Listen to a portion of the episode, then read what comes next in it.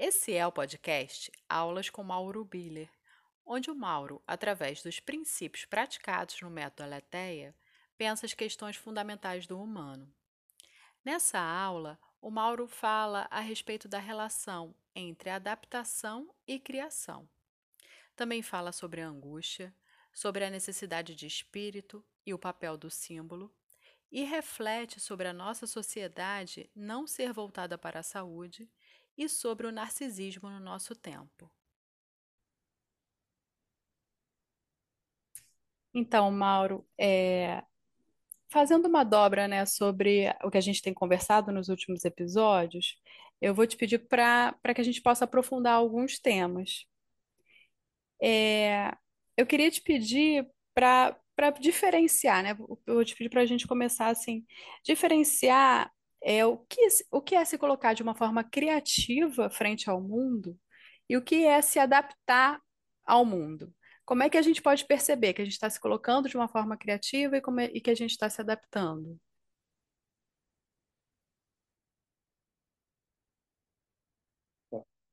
É, primeiro é necessário é, evidenciar é, que ambos os aspectos são, é, são importantes, né? É, ser indivíduo também é participar de uma sociedade, né? A gente se produz sujeito também através de uma articulação de como a nossa cultura nos convida a ser, de como a nossa cultura nos acolhe, né? Então, é, esses contextos precisam interagir, né? Eu não sei se tão somente um ou outro, né? Seria uma possibilidade, né? Quando a gente pensa na complexidade é, afetiva, complexidade em termos de necessidade de relação, de desafio simbólico, de é, trabalho político, né, que constitui um determinado sujeito vivendo em seu tempo.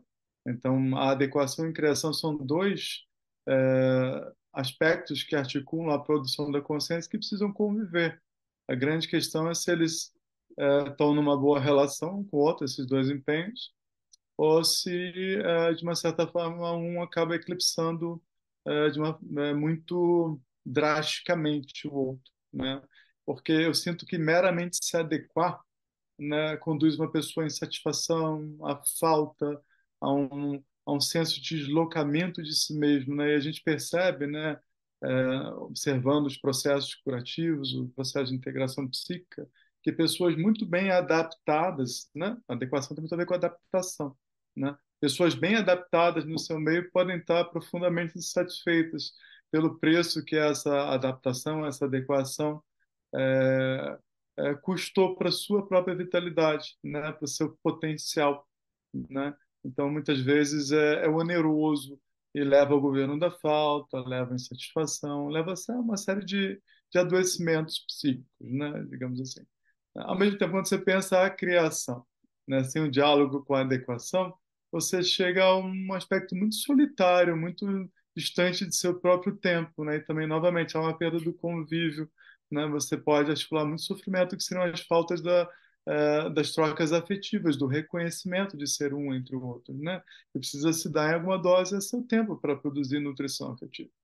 A gente precisa, sim. É, eu acredito que o ser humano nasce desafiado a criar, é uma instância é, muito única, né? Da, da capacidade do, do ser humano, né? É, então, é, isso tem todas as suas próprias questões, né?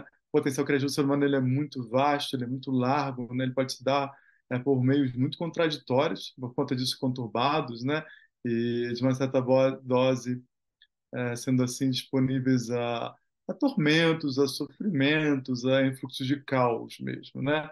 Por isso que a gente falou da última vez, né? E você nota que pessoas muito criativas muitas vezes são pessoas um pouco atormentadas, atormentados.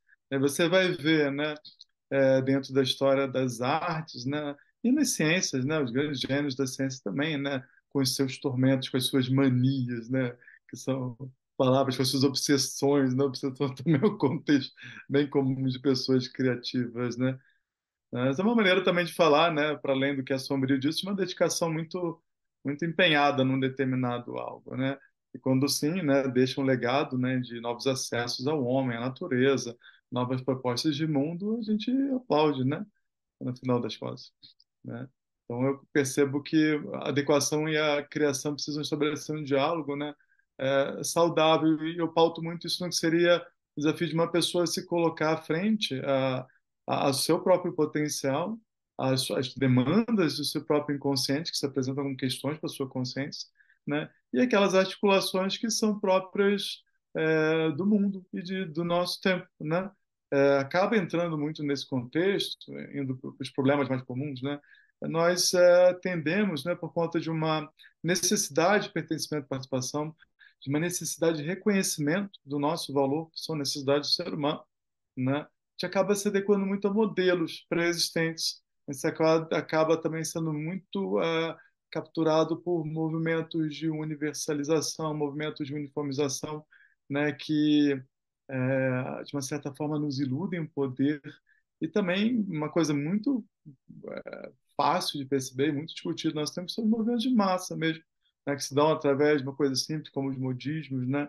Nessa era das mídias sociais é muito fácil perceber, né? E isso muitas vezes nos desterritorializa, né? Ou seja, acaba se articulando enquanto uma forma de anestesia, uma forma de evasão da consciência do que seria o compromisso com o seu lugar, é, é, ou seja, uma forma de distanciar né, um determinado sujeito da, daquilo que seria uma produção de significados mais próximos é, de seu contexto é, é, de lugar mesmo, de lugar físico, onde se encontra o seu corpo, emerge a sua consciência, se produz seus vínculos na intimidade. Essas ferramentas virtuais elas acabaram fazendo muito isso é, com a gente. Né? Então houve um esvaziamento do corpo investido na presença, houve um esvaziamento dos afetos trocados na relação com a intimidade, né? um predomínio da imagem, do cuidado com a imagem da, da figura pública que todos nós é, nos tornamos, é aquela brincadeira que muitas pessoas fazem, só passa a existir se é apostado, né? é uma espécie de articulador da legitimidade da existência, né? e se deu por outras maneiras. Então, é, você entra, né, traz para esse contexto né, do criativo, para uh, o movimento de adequação, relações do público com o privado, né, como se constitui um sujeito, né, o quanto disso né, é articulado pelo processo de educação, o quanto disso é modelado né, pela cultura de consciência. É, ao mesmo tempo, eu acredito que é o nosso potencial criativo ele tem impresso né, em sua semente, digamos assim, uma rebeldia. Né? Nós temos é, criar essa rebelar de alguma maneira, falar não para o status quo, é, é, propor o que não foi visto, é, o que não foi pensado, o que não foi concebido, é lidar com o vazio. Isso é fundamentalmente muito angustiante. Por isso que é muito comum você ver né, doses de angústia né, afligindo aquele que cria. Né? É, e a angústia ela é uma implicação muito estranha, né? porque ela é um, um, um, vazio opressor, né? Ele é um vazio que nos ocupa, um vazio que nos toma, né? É uma, uma experiência difícil, né? Bastante difícil, mas quando ela vem, né? Enquanto uma fase do processo criativo, ela pode ser extremamente recompensadora, né? porque a angústia, enquanto um mero tormento, ninguém merece. Mas enquanto uma fase do processo criativo, ela de fato é extremamente recompensadora. E eu reconheço esse aspecto recompensador da angústia, tá? E de fato eu estimulo muitas pessoas para é, mergulharem, né? É, num olhar mais interessado para com o próprio potencial, que muitas vezes fica inconsciente por conta das demandas de sobrevivência no mundo, de reconhecimento de valor, de participação nos modelos, ou seja, problemas da adequação. Né? E o que é necessário para você fazer isso é novamente é, se desocupar. Né? O ócio criativo, né, que o Domenico de Blasio falava, que é tão necessário, né, mas numa, numa sociedade tão grande da, do desempenho, né, é muito difícil você conseguir que uma pessoa se permita esse simplesmente ser, simplesmente estar, né? Ou seja, para nesse ócio, nesse esvaziamento, né? Encontrar, né, algo talvez de um arrebatamento, de um espanto, de um estranhamento em relação ao seu lugar, ao seu tempo, a como se constitui a sua própria subjetividade. Eu acredito que para a gente criar, até mesmo para a gente refletir, a gente precisa se espantar, né? A gente precisa estranhar, né? e a angústia acaba sendo uma espécie de aspecto uh, psíquico natural, né, digamos assim, desse estranhamento, desse deslocamento, desse uh, descompasso, desse uh, como é que eu falei isso, é, é uma espécie de não encaixe, né, consigo mesmo. Né? E eu vejo que isso, na verdade, resguarda pedras preciosas, né, do potencial criativo do ser humano, que vem sendo abandonado por conta de uma necessidade de uma efetividade, de uma articulação de um poder de determinação muito do que seria do, do poder pessoal, né? E muitos preços são são cobrados, né?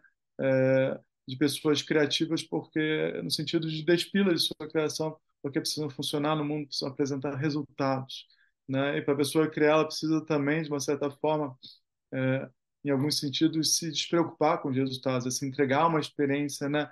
Que não se sabe bem nem porquê nem para onde. Isso é muito comum né, nos processos que caracterizam mais as artes, é, por exemplo. Né? É, você pode pensar um pouquinho né, o papel do, do caos no né, processo criativo, como o próprio Nietzsche fala, né, que é preciso uma dose de caos para se fazer uma estrela, né, se fazer uma estrela, Deus dançante. Né? Então, o Nietzsche tem uma imagem muito bonita né, para reendereçar né, um papel é, é, virtuoso é, do caos. Mas aí, novamente, né, é, é necessário voltar a se interessar por suportar mais aquilo que nos visita na intimidade, nas emoções que nos implicam, a diferença, né, que se mostra penetrante, fertil, é, fértil, né, no sentido de me atravessar e me convidar a ser outro. Aspectos são muito próprios do humano que nós gradativamente estamos abandonando, abandonando em benefício de um tipo de ser máquina, né, de ser eficiente, né? E aí sim você vai para o que seria o inventar é diferente do criar, né? É, eu acredito que é, eu trabalho muito benefício do, do que seria né, a memória desse potencial criativo do ser humano e o confrontamento com esse trabalho, é, que seja na produção de uma individualidade que se sustenta é, na presença de uma individualidade que, que afirma o seu potencial, tem a experiência de afirmar o seu potencial, e desafiada por conta de uma observação que me parece óbvia do entorno, do mesmo direito que os outros têm de fazer isso.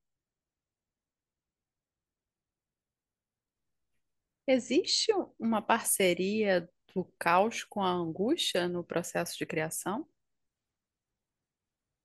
Ah, eu acredito que sim, né? Porque quando você vê a angústia, você não está falando só de uma de uma sensação de um volume, né, que acomete uma consciência de uma implicação. Você está falando de repercussões no entorno.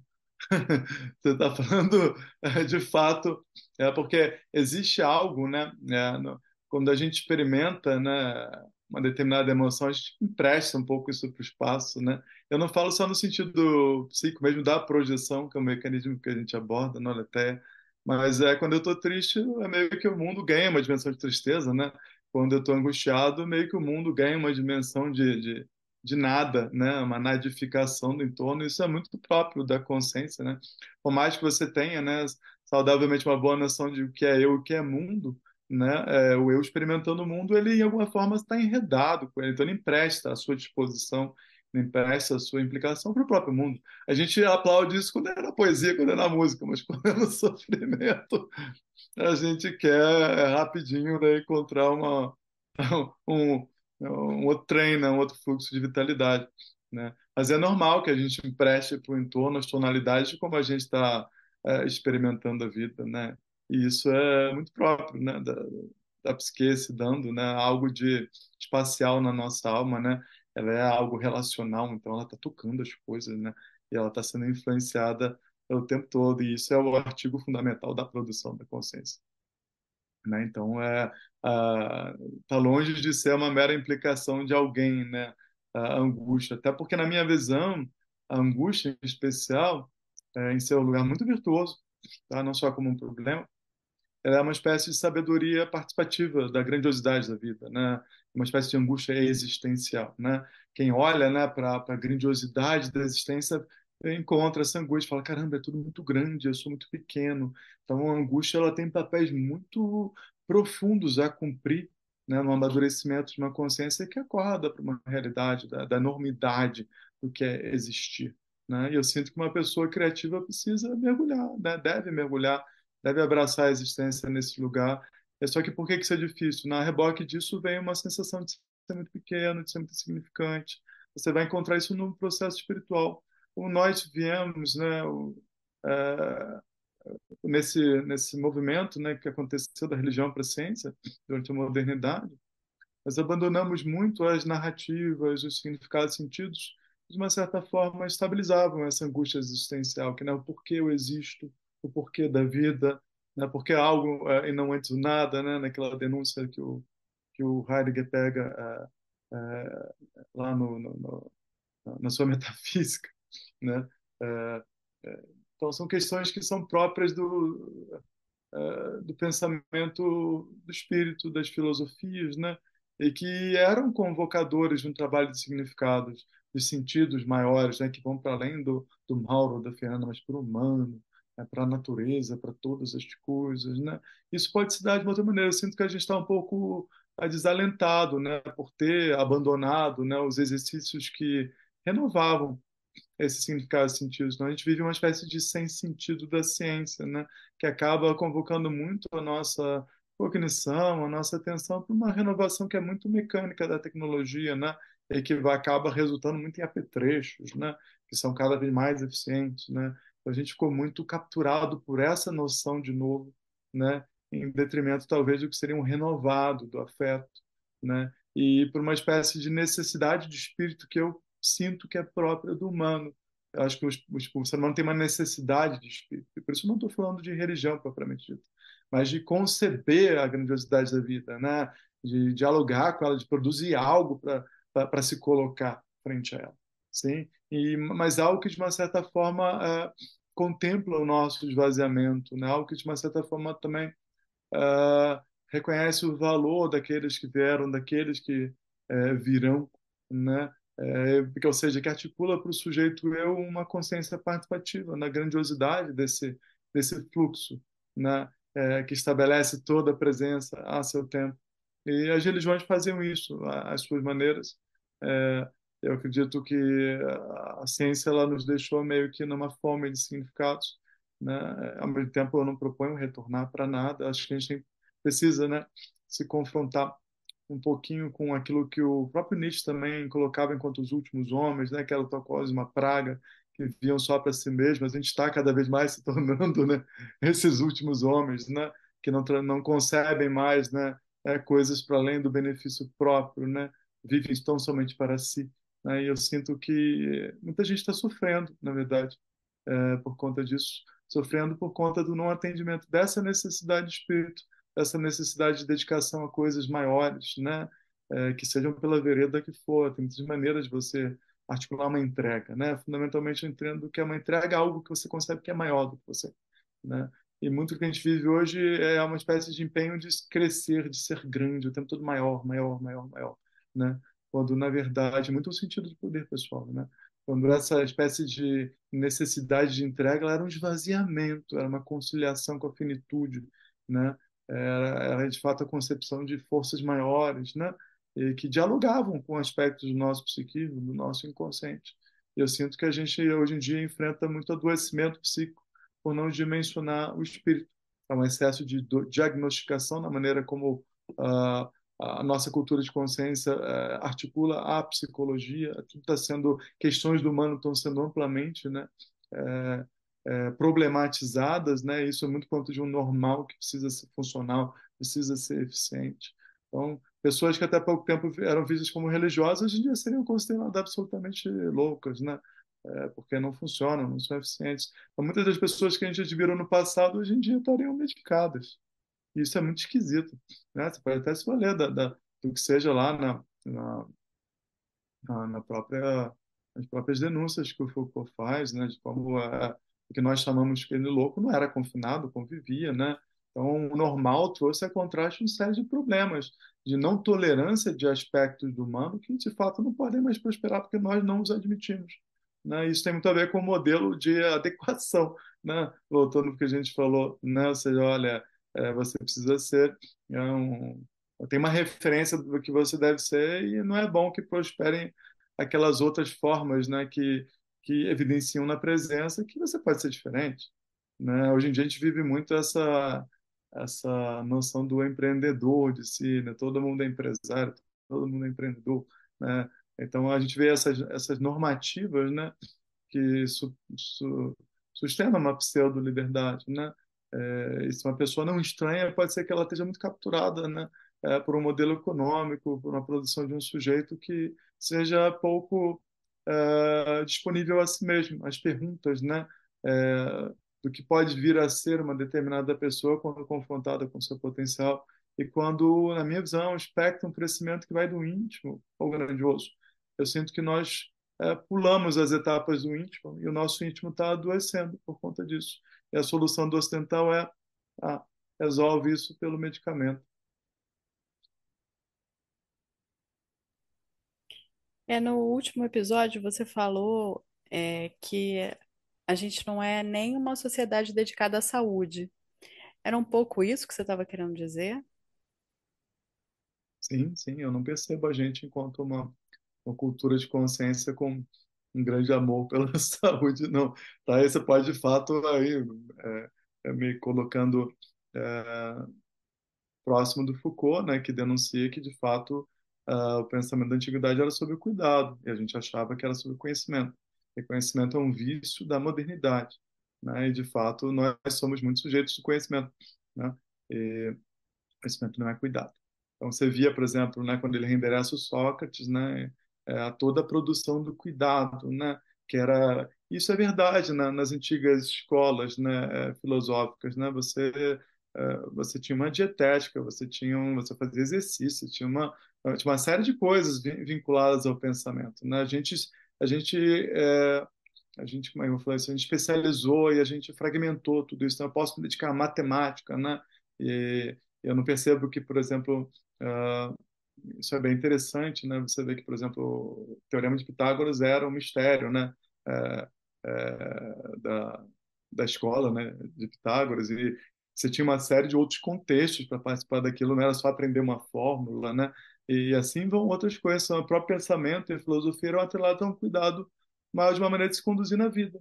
Né? E hoje em dia, a nossa maneira de se conduzir na vida está muito pautada por esse modelo da eficiência, né? modelo do desempenho, né? que tem uma certa dose de euforia né? estimulada o tempo todo, né? que é, na verdade, é, é, não afeta a saúde. Não afeta a saúde. Eu vejo que a nossa sociedade é uma, uma sociedade de anestesias, uma cultura de. É, é um cardápio imenso de dissipações e de compensações uma parte das pessoas vai se interessar pela saúde porque ela perde cada vez mais cedo. Então, não é a saúde no âmbito do cuidado, do interesse, né? Então, porque você vê de uma forma muito estranha pessoas que são supostamente dedicadas à saúde, eu encontrei algumas, tá? Eu não estou generalizando, existe tudo, né? Mas você vai ver tomando, né, aqueles complementos, né, com aquele determinado elemento, você vê que a noção de saúde ela está muito estetizada. Na verdade, é é a saúde de uma determinada forma de produzir uma personalidade, de uma determinada disposição para uma hiperfelicidade constante, de uma determinada manutenção de uma magreza do corpo. Então, muitas pessoas chamam de saúde um modelo estético e não percebem, sabe? É, eu sinto que a gente precisa recuperar uma espécie de relaxamento, de uma entrega a si mesmo na produção de cuidado que pauta a saúde, né? Uma espécie de é, é, papel do afeto, na, na, na, produção desse cuidado e dessa saúde, né? Então, a, o que é saúde, né? O que é cuidado são perguntas que a gente precisa fazer para se contemplar por inteiro, né? Na maneira como a gente se conduz. Mas eu não vejo a nossa cultura de consciência estimulando a saúde, não, muito pelo contrário.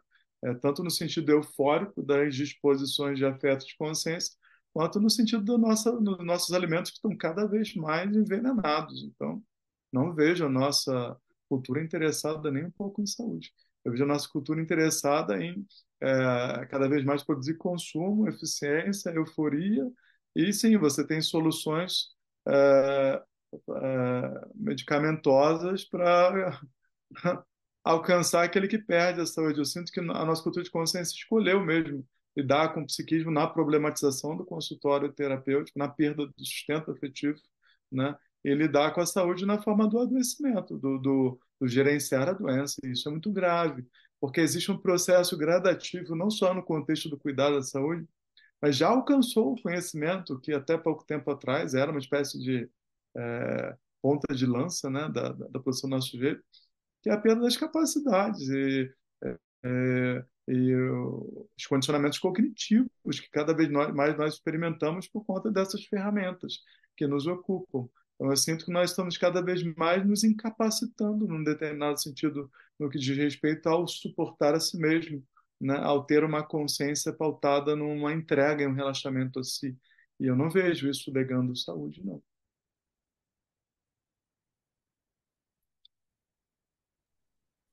É, você percebe é uma violência consigo e com os afetos nos governando? Eu percebo que a gente vem consolidando já um processo muito longevo, né? É, o que era uma posição à natureza, né? Que de uma certa forma inaugura uma grande exposição para a produção de consciência, articulação do sujeito que nos tornamos, né? que ganha na dimensão técnico-científica também uma, uh, uma espécie de oposição ao humano, e é uma articulação que é própria uh, da, da, da fluidez dos afetos em relaxamento.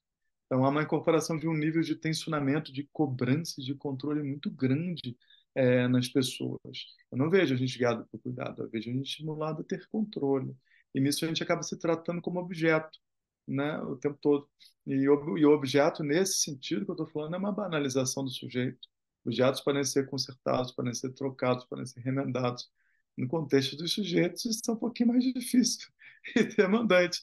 Eu encontro muitas pessoas se tratando tal como objeto, falando de si tal como objeto, da própria vida, pode ser tudo no sentido de um objeto, no sentido do objeto concreto mesmo, daquilo que pode ser contornado, pode ser apropriado, apoderado, trocado, dado, né, remendado, é nesse péssimo sentido. Né? Então, eu acredito que isso está muito instaurado, e isso sim seria uma violência, né? e seria um, um ser menos né?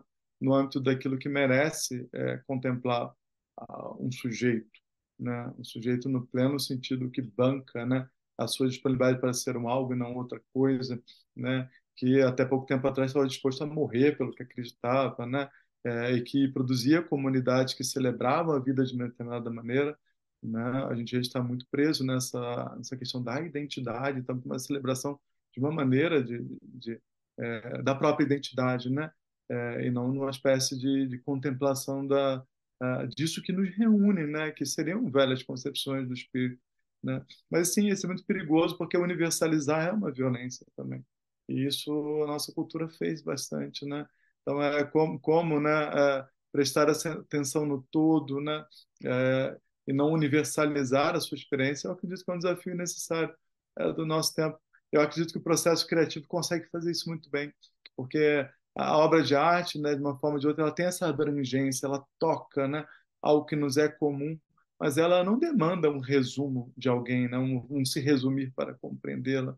Então, eu sinto que é, a arte ela resguarda em um papel muito importante, né, o empenho artístico é, ou a dimensão poética e criativa do ser humano nessa, é, nessas capacidades ainda podem nos surpreender no que podem, acredito, podem fazer pela gente, sabe? É, há algo de belo em aquilo que se sustenta e, e, e reflete no entorno na, né, a integridade de sua é, presença na forma da beleza. É, acho que tem algo a ver com a presença né? Quando eu levo isso para a questão afetiva e psíquica, uma presença reconciliada, né? Eu trabalho muito com um fenômeno que evidencia, né?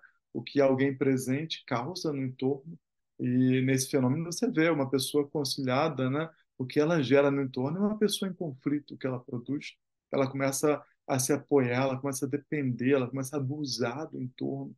Então, eu sinto que nós normalizamos um abuso tremendo que nós cometemos com nós mesmos, com o nosso corpo, com nossos afetos e por conta disso também com o entorno. E esse abuso está muito normalizado. As pessoas estão extremamente abusivas o tempo todo. O estranho é que pessoas abusivas elas são demandantes, né? Elas são é, é, insustentáveis.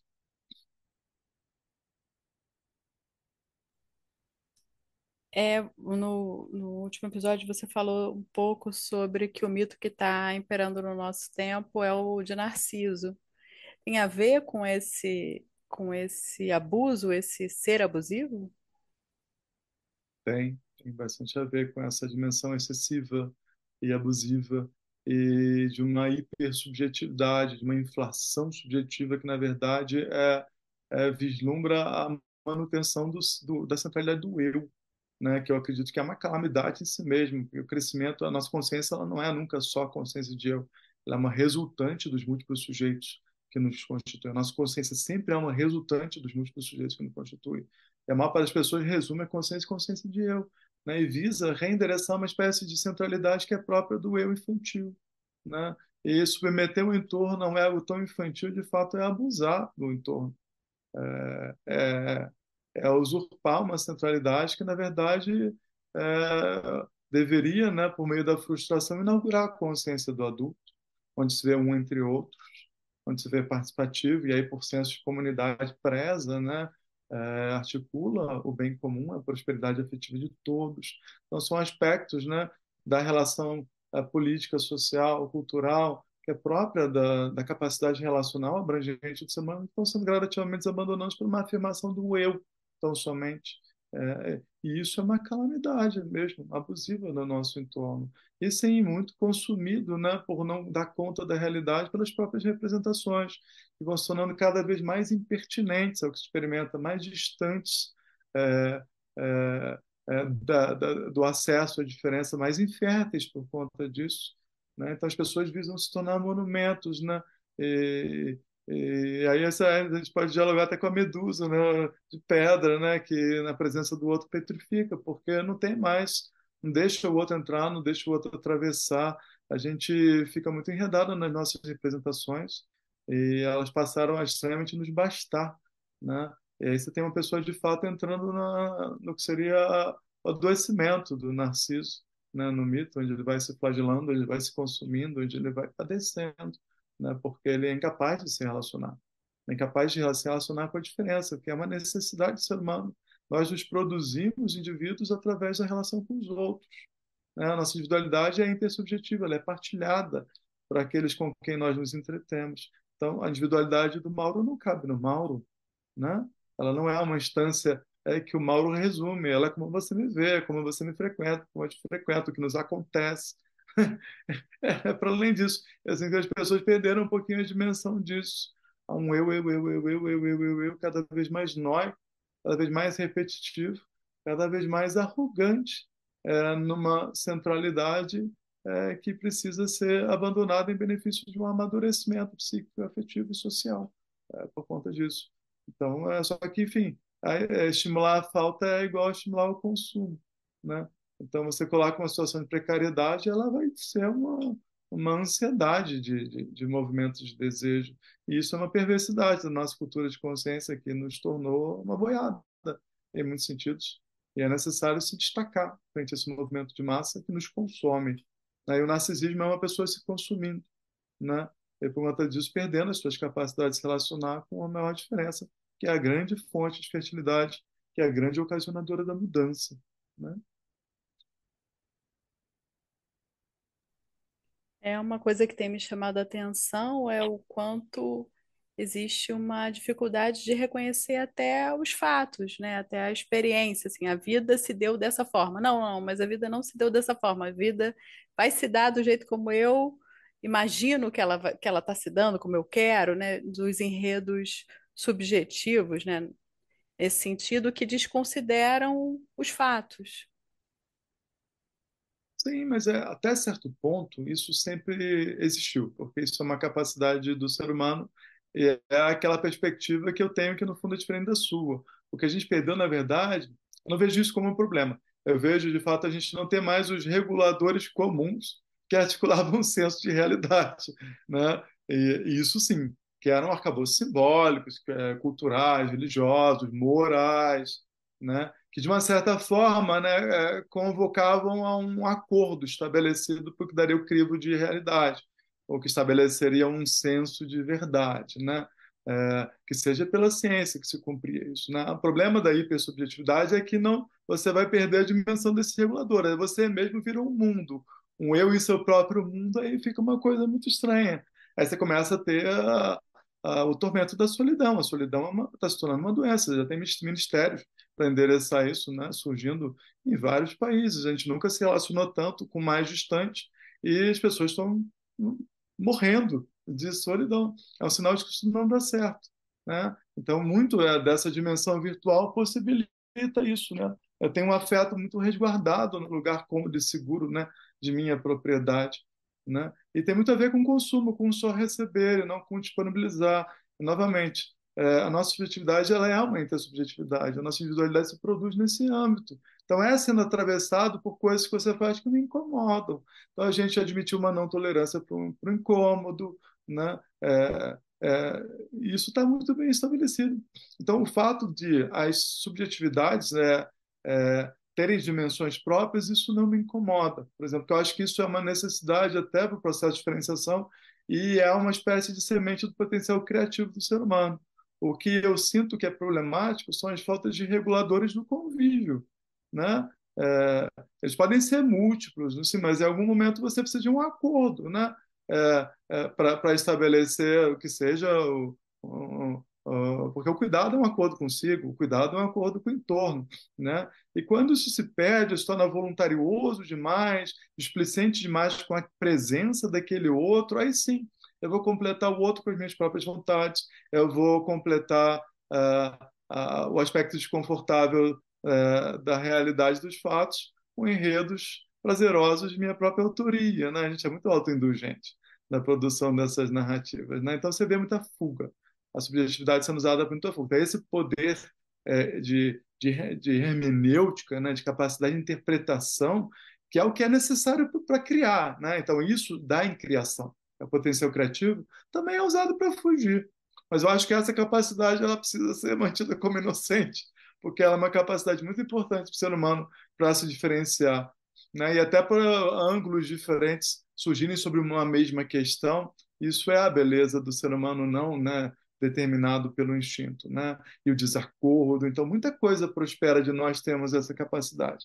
Eu sinto aqui é, o desmerecimento dos reguladores, uma espécie de cinismo incorporado em fazer a vontade valer a qualquer custo, independente da presença do outro, né? E isso, de fato, a perda desses reguladores seriam de sujeito nós, de sujeito vós, que até pouco tempo cuidavam de territórios psíquicos, é o que eu sinto que está deixando mais a gente é, propenso a ficar enredado numa subjetividade e representações que são pouco disponíveis a contemplar os lados menos prazerosos da realidade, digamos assim, né? E a gente foge muito para o prazer, né? E muitas das nossas narrativas são autoelogios, né? São é, inflações do próprio ego. E aí sim a gente traz, né, como se diz, a brasa para a nossa sardinha, e aí sim, cadê o mundo? E aí isso pode ser muito problemático para a dimensão do nosso convívio, sabe? Isso eu sinto que é uma questão do nosso tempo. Mas eu confio de que isso é uma fase muito interessante, de algo muito uh, novo que a gente pode estar gestando de, de uma maneira de ser um indivíduo, se diferenciar menos pautado por o que seria né, a, a marca das instituições, né? É, eu acho que tem algo muito interessante acontecendo no nosso tempo e toda mudança tem aí as suas confusões. Então, a gente também deve desenvolver um olhar interessado para as confusões do nosso tempo, porque a confusão acaba sendo um sinal de que tem um potencial criativo muito grande, que tem muita diferença convivendo, né? Mas eu sinto que algo muito bonito pode emergir dessa confusão toda, de toda essa experimentação criativa. Eu realmente acredito nisso, sabe? Tá, então, indo para uma das confusões do nosso tempo, é que os símbolos se perderam, né? E muito, é, muito dos reguladores mesmo sociais, né? O símbolo, o símbolo de uma nação, o símbolo de um grupo, isso tem se banalizado no nosso tempo. Eu queria te pedir para falar um pouquinho sobre a, a importância dos símbolos e a produção do símbolo. É, eles perderam né, o papel que eles costumavam cumprir é, para nós, que tem muito a ver com o sujeito nós mesmo, né, que é, é me circunstanciar no convívio, né, é, dar a dimensão de quem eu sou frente ao outro, nesse tempo, nesse lugar do meu nascimento, né, nessa vinculação cultural que articula a minha produção de individualidade, o sujeito que eu sou. Então, é, era muito o papel dos símbolos, né, de serem é, os dimensionamentos da consciência para esses, territórios maiores, né, é, do aparelho psíquico, sabe, e do entorno, por conta disso, natural, né, não só civilizatório, mas natural também, né. Então, eu sinto que a gente foi abandonando esse papel é, e eles foram sendo cada vez mais customizados, personalizados. A gente entra um pouquinho num cenário um pouco absurdo, porque é, é, aí quando o símbolo é muito pessoal, totalmente pessoal, ele descumpre o papel de símbolo, né? Aí sim, você volta para o problema do narcisismo e um consumo, né? É, o eu consumido, né, por um mundo próprio, um mundo tão somente seu, que é incomunicável, isso traz solidão e sofrimento, né? Que você berra e o outro não compreende, né? Porque não está vinculado numa sorte de partilha, de concessão, de é, permissão para o outro te atravessar e o desconforto que isso ocasiona, o vazio, a desconstrução, a angústia, né? É, então eu sinto que os símbolos eles eles davam conta dos aspectos maiores da consciência no lidar com a maior diferença, né? Porque é, é, por exemplo, você vê mesmo você estuda na Odisseia Lida, você, você vê o povo grego se descobrindo grego exatamente quando encontrava o outro, os outros povos. Né? Então, para eu saber quem eu sou, precisa da diferença. Eu não posso me produzir é, é, solitariamente sem o contraste. É, tem muito a ver com contraste. Então, o outro cumpre um papel na produção do meu próprio contorno, na revelação de quem eu sou. Em parte, é, é uma espécie de disponibilidade do eu para com si mesmo, é, uma, uma entrega às próprias potências, mas uma outra parte é exatamente é, o encontro com o outro e sua maneira de ser diferente. Né? Então, os símbolos eles articulavam a, a estabilidade do psiquismo maior, né? E eu sinto que a gente foi abdicando disso em benefício de um trabalho cada vez mais, menos simbólico, mais narciso, no final das contas, né? E isso, de fato, está cobrando um preço muito grande do que seria a, a evidência do porquê somos nós, porque nós estamos reunidos, né? Quando a gente perde a dimensão disso, sim, você vai hipervalorizar o eu e sua vontade, e aí o exercício da força desse eu, aí você vai, de fato, é, trazendo uma coisa muito perigosa, que é uma perda do processo civilizatório, eu sinto que na história recente do Brasil e em outros países, a gente, de fato, beirou coisas muito arriscadas em relação à perda do, é, é, do aspecto civilizatório, sabe? E sim, até que seja mesmo no sentido mais antigo da, da dos símbolos estarem respaldados por instituições e seus funcionamentos, né? É, é, por conta disso, cumprindo o papel no bem-estar social, né? Então, essa centralidade do eu já era uma tirania, né? E uma vontade de poder insaciável que submete é, o entorno. Né? Então, os símbolos cumprem um papel na estabilização é, de volumes grandes do nosso psiquismo em termos de pertencimento e participação, tanto na cultura quanto na vida como um todo. Eles, para o espírito, é uma necessidade, é uma espécie de é, articulador não só de encontro para a consciência, é, mas também de encontro para com a, consciência com o seu entorno, mas também de como um, um estranho ponto de encontro da consciência com o seu destino de finitude e com o papel do esvaziamento. Os símbolos cumpriam muitos papéis é, na nossa consciência que a gente está gradativamente desarticulando em benefício de um uh, exercício mais egóico, uh, mais fundamentalmente narcísico mesmo. Aí o narcisismo vira uma doença, né, de uma incapacidade de se relacionar com a diferença, de uma incapacidade de, de, de ter os espantos né, da grandiosidade que existia, o arrebatamento das experiências do sagrado que seja, né? É, sabe? É, de poder se dedicar a, outras coisas que a coisas que não vão te beneficiar imediatamente, né? Porque é, incorporado em símbolos você tinha esperas, você tinha um, uma acomodação do seu lugar na esfera social, na dimensão existencial. E, e, a gente não topa mais ser movido, a gente quer mover, né? A gente não, to, não topa ter a nossa a nossa vontade regulada por condições, né, que são parte de um arcabouço simbólico né, que evidencia o valor da nossa existência. A gente vê muito uma liberdade que é fazer o que se quer que se quer. Então, mesmo, por exemplo, um símbolo ele ia né, é, ganhar o corpo e mobilizar o sujeito através de condições é, assimiladas à própria liberdade. Então, vejo as pessoas confundindo muito o símbolo com autoimagem, até mesmo nesse sentido, né? E são coisas muito diferentes. Né? Nosso inconsciente coletivo ele é todo é, é articulado por símbolos, então o símbolo é um veículo da consciência é, para poder é, se entreter com a maior diferença e com os volumes que, que vem a reboque disso. Isso é uma necessidade da consciência.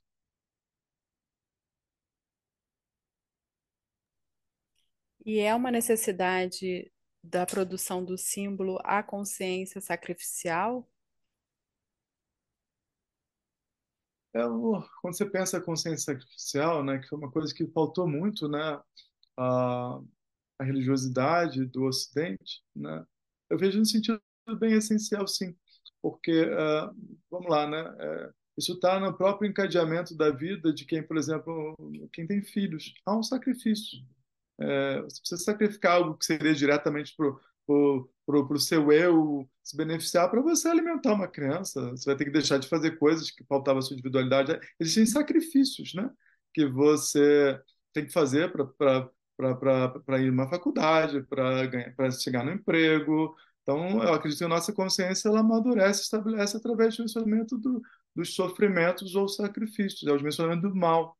Né? Ou seja, se você nasce humano, você nasce é, encarregado né, de uma série de sofrimentos que vão demandar sacrifício. Isso não é ruim, isso é uma necessidade, na verdade, é o grande articulador de uma, de uma beleza é, imensa, porque leva a um gerenciamento na forma de um cuidado dos afetos e das coisas do mundo e do lugar do outro, para conceber né, o vir a ser, o adiante, o amanhã, o futuro, o destino, né? ou seja, aquilo onde eu me encontro lançado por existir. Então, o sacrifício é, de uma certa forma, um, uma ponderação, é como eu valoro a vida, é como eu escolho pautado nesses valores, nesses princípios, né, em benefício de quê? Porque isso e não aquilo. Isso é sacrificial, né? Então, a gente sempre sacrifica, uh, de uma certa maneira, uh, nosso presente benefício de um futuro, né? Você também pode, para mim, eu posso sacrificar um futuro em benefício de um presente, né? Que é muito mais sentido imediato que a gente está fazendo. Então, são jogos de força com os quais a gente precisa estar em diálogo. Mas eu concebo, sim, é, já ouvi muitos autores é, levantarem essa bola de que é algo de muito fundamental, do, de sacrificial na consciência humana, porque há um, uh, um como é que eu vou falar isso? É, um, um dimensionamento pautado pela possibilidade, né?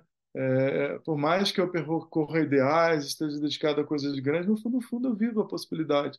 E se eu não aprendo a me alimentar, se eu não aprendo a amar a possibilidade, né, eu preciso sacrificar a ideia em benefício dela mesmo, né, é, para poder existir, né, para poder sobreviver ao dia, né.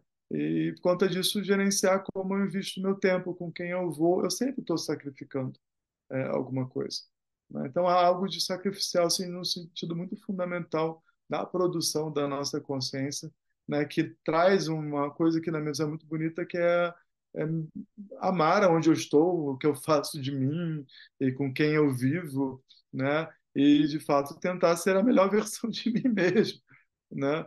É, e acho muito difícil você conseguir isso, né, essa sensação de bem-estar que seja, você ter sacrificado é, é, coisas que, que também te apeteceram, coisas que também te tentaram, coisas que também te estimularam, coisas que te convidaram. Então, todos nós temos uma história, né, pautada por essas escolhas que são âmbitos do sacrifício e legitimamente nos constitui, né?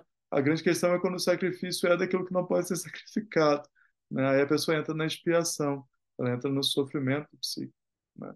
Mas eu sinto que sim, é algo da nossa disponibilidade, né? Porque é, no sentido maior, né, espiritual, né, nós nos encontramos ofertados pela vida ao desconhecido e precisamos amar isso é, de alguma maneira. Né? E às vezes é difícil amar a vida, né? Ela é um trabalho bem oneroso, é um senhor trabalho.